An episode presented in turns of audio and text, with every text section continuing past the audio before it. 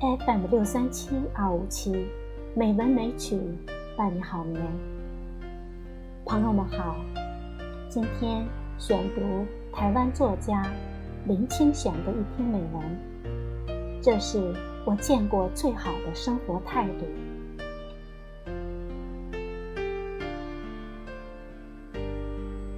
朋友买来纸笔砚台，请我提几个字。让它挂在新居室客厅补壁，这使我感到有些为难，因为我自知字写的不好看，何况已经有很多年没写书法了。朋友说：“怕什么？挂你的字，我感到很光荣，我都不怕了，你怕什么？”我便在朋友面前攒纸磨墨，写了四个字。常想一二。朋友说：“这是什么意思？”我说：“意思是说我字写的不好，你看到这幅字，请多多包涵，多想一二件我的好处，就原谅我了。”看到我玩笑的态度，朋友说：“讲正经的，到底是什么意思？”俗语说。人生不如意事十常八九，我们生命里边不如意的事占了绝大部分，因此活着本身是痛苦的。但扣除八九成的不如意，至少还有一二成是如意的、快乐的、欣慰的事情。我们如果要过快乐人生，就常想那一两成好事。这样就会感到庆幸，懂得珍惜，不至被八九成的不如意所打倒了。朋友听了非常欢喜，抱着常想一二回家了。几个月之后，他来探视我，又来向我求字，说是每天在办公室里劳累受气。一回家之后，看见那幅常想一二就很开心，但是墙壁太大，字显得太小，你再写几个字吧。对于好朋友，我一向有求必应，于是为常想一二写了下联：不思八九。上面又写了如意的横批，中间随手画了一幅写意的莲花。没想到过几个月，我再婚的消息披露报端，引起许多离奇的传说与流言的困扰。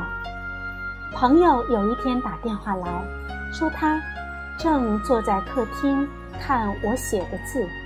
他说想不出什么话来安慰你，念你自己写的字给你听。常想一二，不辞八九，事事如意。接到朋友的电话，使我很感动。我常常觉得，别人的喜庆里添上花，锦上添花容易；在别人的苦难里雪中送炭却很困难。那种比例，大约也是八九与一二之比。不能雪中送炭的，不是真朋友。当然，更别说那些落井下石的人了。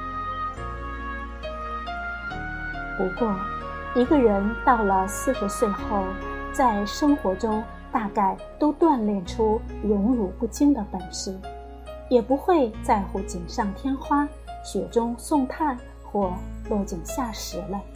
那是因为我们已经历练过生命的痛苦与挫折，也经历了许多情感的相逢与离散，慢慢的寻索出生命中积极的。快乐的正向的观想，这种观想正是常想一二的观想。常想一二的观想，乃在重重乌云中寻觅一丝黎明的曙光，乃是在滚滚红尘中开启一些宁静的消息，乃是在濒临窒息时有一次深长的呼吸。生命已经够苦了，如果我们把几年的不如意事总合起来，一定会使我们举步维艰。生活与感情陷入苦境，有时是无可奈何的；但是，如果连思想和心情都陷入苦境，那就是自讨苦吃，苦上加苦了。在波涛汹涌的海上航行，我早已学会面对苦境的方法。我总是想。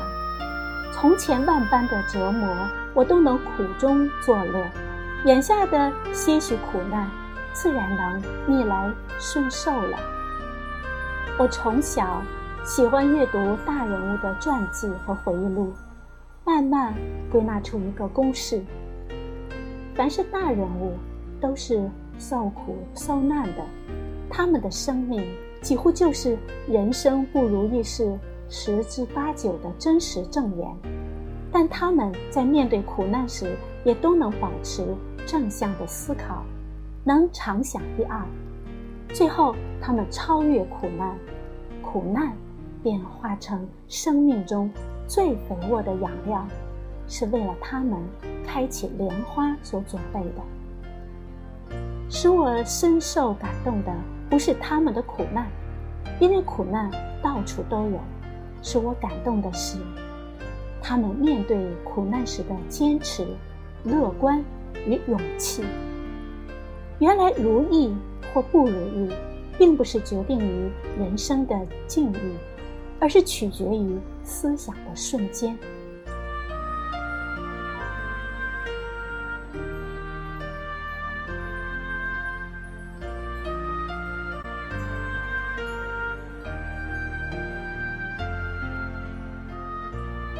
作者林清玄，台湾高雄人，当代著名作家、散文家、诗人、学者。他是台湾作家中最高产的一位，也是获得各类文学奖最多的一位，也被誉为当代散文八大作家之一。朋友们，今晚的节目就到这里，我们下一期节目再见。祝您晚安。